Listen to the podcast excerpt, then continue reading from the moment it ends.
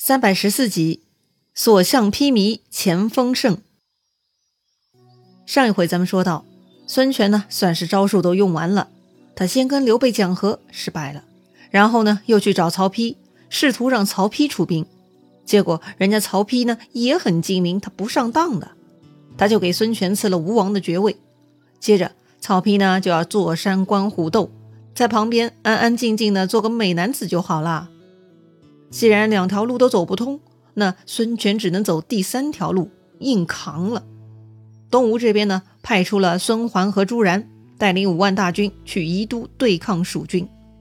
听说东吴出兵了，刘备这边呢也要出牌了。既然东吴派出的是年轻的孙桓，那么关兴就主动请缨要去对抗孙桓。一方面，关兴要为父报仇，那是天经地义；另一方面，大家都是小将，非常公平哈。刘备同意了，张苞呢也站出来说自己要跟关兴一起去。刘备很欣慰哈，不过呢特别叮嘱他们一定要好好照应，不可鲁莽。好了，很快两军相交，孙桓呢领着李毅、谢金立马于蒙旗之下。蜀军这边两员大将都是穿着银盔银铠，骑着白马，打着白旗。上手张苞挺丈八点钢矛，下手关兴横着大砍刀。张苞大骂：“孙桓庶子，死到临头还敢抗拒天兵！”孙桓嘴巴也很厉害哈，他反骂张苞：“你老爹已经做了无头之鬼，今天你又来讨死，真是愚蠢！”哎呦我去，这话真扎心啊！张苞大怒，立刻挺枪纵马直取孙桓。直到张苞冲过来哈，这个孙桓呢纹丝不动。哎，他背后的谢金却应声而出，他来迎战张苞。张苞跟谢金打了三十多个回合，谢金打不过就逃了。张苞呢不肯放松，趁胜追击。于是孙桓的另一个打手李毅就冲上来帮忙了。李毅嘛也不比张苞优秀，这俩人对战了二十多个回合也不分胜负。但就在这个时候，东吴军中呢有一个名叫谭雄的皮将，他就开始耍诈了。他见张苞英勇。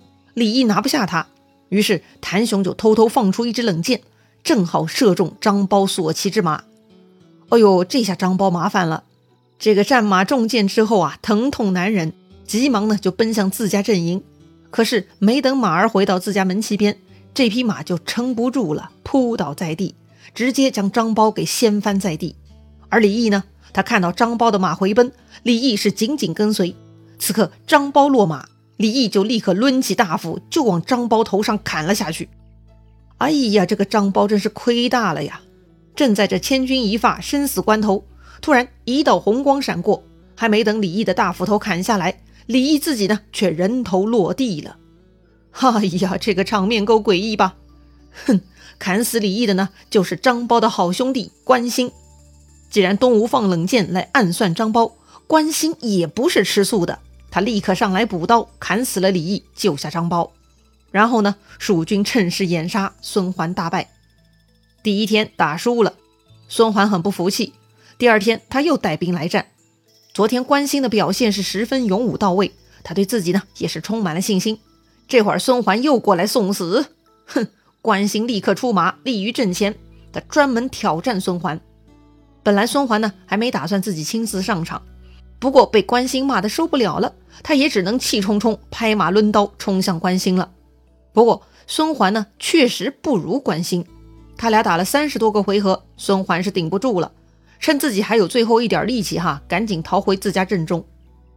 哼，打不过就想跑，哪那么容易？关兴、张苞呢，立刻追杀上去，后面吴班也带着张南、冯习指挥大军向东吴军掩杀了过来。当时张苞是很神勇啊，他昨天差点死在李毅刀下，幸亏被关兴给救下来了。今儿个张苞呢是新仇旧恨一起算，所以他是奋勇当先，杀入吴军啊。巧了，很快呢，张苞遇到了孙桓手下另一员猛将谢金，也不知道当时这个谢金啊是处于什么白日梦状态哈。亏他呢是孙桓的得意部将，居然突然遭遇张苞，这个谢金是傻了哈，也没等他反应过来。张苞一矛刺出，这个谢金没能躲闪，直接呢就被张苞给刺死了。完了完了，本来主将孙桓战败，已经很影响东吴这边的士气和局面了。没想到孙桓最得意的两员猛将，分别被关兴、张苞给杀掉了。孙桓的王牌被撕了，损失很大呀，只能领兵败逃。看吴军四散奔走，漫山遍野乱跑，张苞呢也不想追了，下令凯旋班师。只是很奇怪，大家都回来了，唯独没有看到关兴。啊？难道关兴那边出问题了？张苞刚刚跟关兴结盟，发誓要像父亲们一样做好兄弟的。这会儿战场上关兴不见了，万一有个三长两短？哎呦，想到这里呢，张苞大惊。张苞说呀。安国有失，吾不独身。安国就是关兴的表字。张苞的意思是啊，如果关兴出事了，他张苞是坚决不会苟且偷生的，他要陪着一块儿去死。所以呢，张苞不顾凶险，立刻提枪上马去找关兴了。还好，张苞跑出去没几里路哈，就遇到了关兴。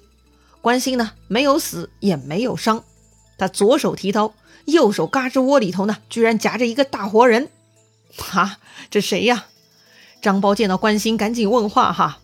关兴很高兴，他说呀：“兄长啊，这货就是昨日放冷箭射中你的坐骑的谭雄啊。听说此人就是昨天射死自己爱马的混蛋啊，还被关兴给活捉回来了。”张苞很高兴啊，哥俩一起回到大营，杀掉了谭雄，作为张苞那匹马的祭祀。哎呀，不得不说哈，在那个杀人不犯法的年代。哎，人有的时候也不如动物哈。好了，跟孙桓的交手，张苞、关心这一方呢，算是大获全胜了。所以他们赶紧写了报告，差人去刘备那里报告好消息。另一边呢，孙桓很郁闷，他一下子损失了李毅、谢金、谭雄等许多将士，孙桓的势力呢瞬间打折，他顶不住了，也赶紧差人回去向孙权求救。哼，还没等吴班出马，关兴、张苞已经挫败孙桓了。那么接着要如何乘胜追击呢？蜀将张南、冯习他们觉得呀，必须要痛打落水狗，得把握时机，趁敌人虚弱，给他们来点痛快的。所以呢，他们就去找蜀军前锋大将吴班呐报告想法了。吴班很同意哈，不过吴班比较细心，他已经观察到东吴过来的不止孙桓，还有朱然的两万五千人。到目前为止，这个朱桓还没有出动，不可不防啊。嗯，这也不难。张南说呀，可以另外分兵去山谷中，在朱然的必经之路埋伏，哎，就不怕朱然来救孙桓了。哎，好，好，好，这是个好主意。那么，既然安排了伏兵，吴班呢就得换个思路了，要想办法确保朱然来救孙桓才行。于是，在此基础上，吴班决定派人去朱然那儿诈降，透露蜀军要去劫寨的消息，这样朱然就一定会出门救助孙桓。那么蜀军的埋伏就不会白等啦。OK，商量完毕，吴班呢就挑了几个机灵的小兵放出去投奔朱然。这几个小兵呢很顺利就摸到了朱然那里，正好当时朱然听说孙桓吃了败仗，就想去接应救援。见到几个蜀兵过来投降，朱然就留下他们仔细查问，得知这几个小兵是蜀将冯习的手下。他们说呀，这个冯习赏罚不明，所以兄弟几个不想跟着他了。特地带来冯习的机密行动计划来投降朱将军。哦，什么机密呀？朱然呢是半信半疑的。蜀兵说呀，今儿晚上冯习要偷袭孙将军的营寨，约定举火为号。我等是不敢胡说的，今天晚上您就能看到火光了。朱然嘛，本着宁可信其有，不可信其无的态度，还是立刻派人将此消息送出去，要提醒孙桓。但是这个送信的人在半路上就遇到了关兴，被关兴给一刀砍死了，也没有机会见到孙桓。哎，关兴咋知道朱然会派人出去报信呢？哼，这不是废话吗？吴班他们的计策定下之后，全部都告知关兴、张苞了。这次的行动，关兴、张苞就负责埋伏在朱然去往孙桓的半路上，所以朱然放出去的任何人，哪怕是一只苍蝇，哎，只要是去往孙桓的方向。全部都要被关兴、张苞给拦截的。朱然是不知道使者被杀，他想着呀，一面要通知孙桓，一面呢自己这边要组织力量去营救。看朱然操作的很起劲，他的部将崔宇却站出来提醒朱然，说呀，这些蜀兵小卒胡说八道的可能性很大，不能轻易相信啊。就算要去营救孙将军，咱也不能全军出动，不如将军您稳守水寨，某愿意替将军去救人。朱然想想也对哈，倾巢而出风险太大了，那就让崔宇去吧。朱然呢，一共有两万五千兵，这会儿分了一万兵给崔宇，让他去救人。到了这天晚上，果然冯习、张南、吴班分兵三路杀入了孙桓寨中，搞得孙桓寨中啊是四面火起，吴兵大乱，到处都是人喊马嘶，纷纷夺路奔走。大火烧起来的时候呢，崔宇已经带兵在路上了。他看到火光，崔宇心说不好啊！没想到这几个蜀军小兵说的是真话呀！崔宇呢，赶紧催军加速前进。可是，当他们转过山头，就突然听到山谷中是鼓声大震，左右冲出两路军马，左边是关兴，右边是张苞，他们两路夹攻，直扑崔宇。崔宇大惊，他完全不敢恋战，第一反应就是逃跑。可是往哪里逃呢？人家蜀军在这儿埋伏已久，所以崔宇一回头，第一个撞到的就是张苞。两个人交手一个回合。崔宇呢，直接被张苞给活捉去了。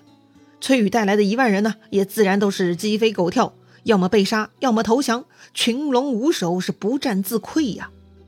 再说那个蹲在水寨中的朱然哈，他听说孙桓和崔宇都战败了，崔宇呢还被活捉去了，朱然吓得也不敢飞蛾扑火了，他直接下令开船往东吴方向回退了五六十里。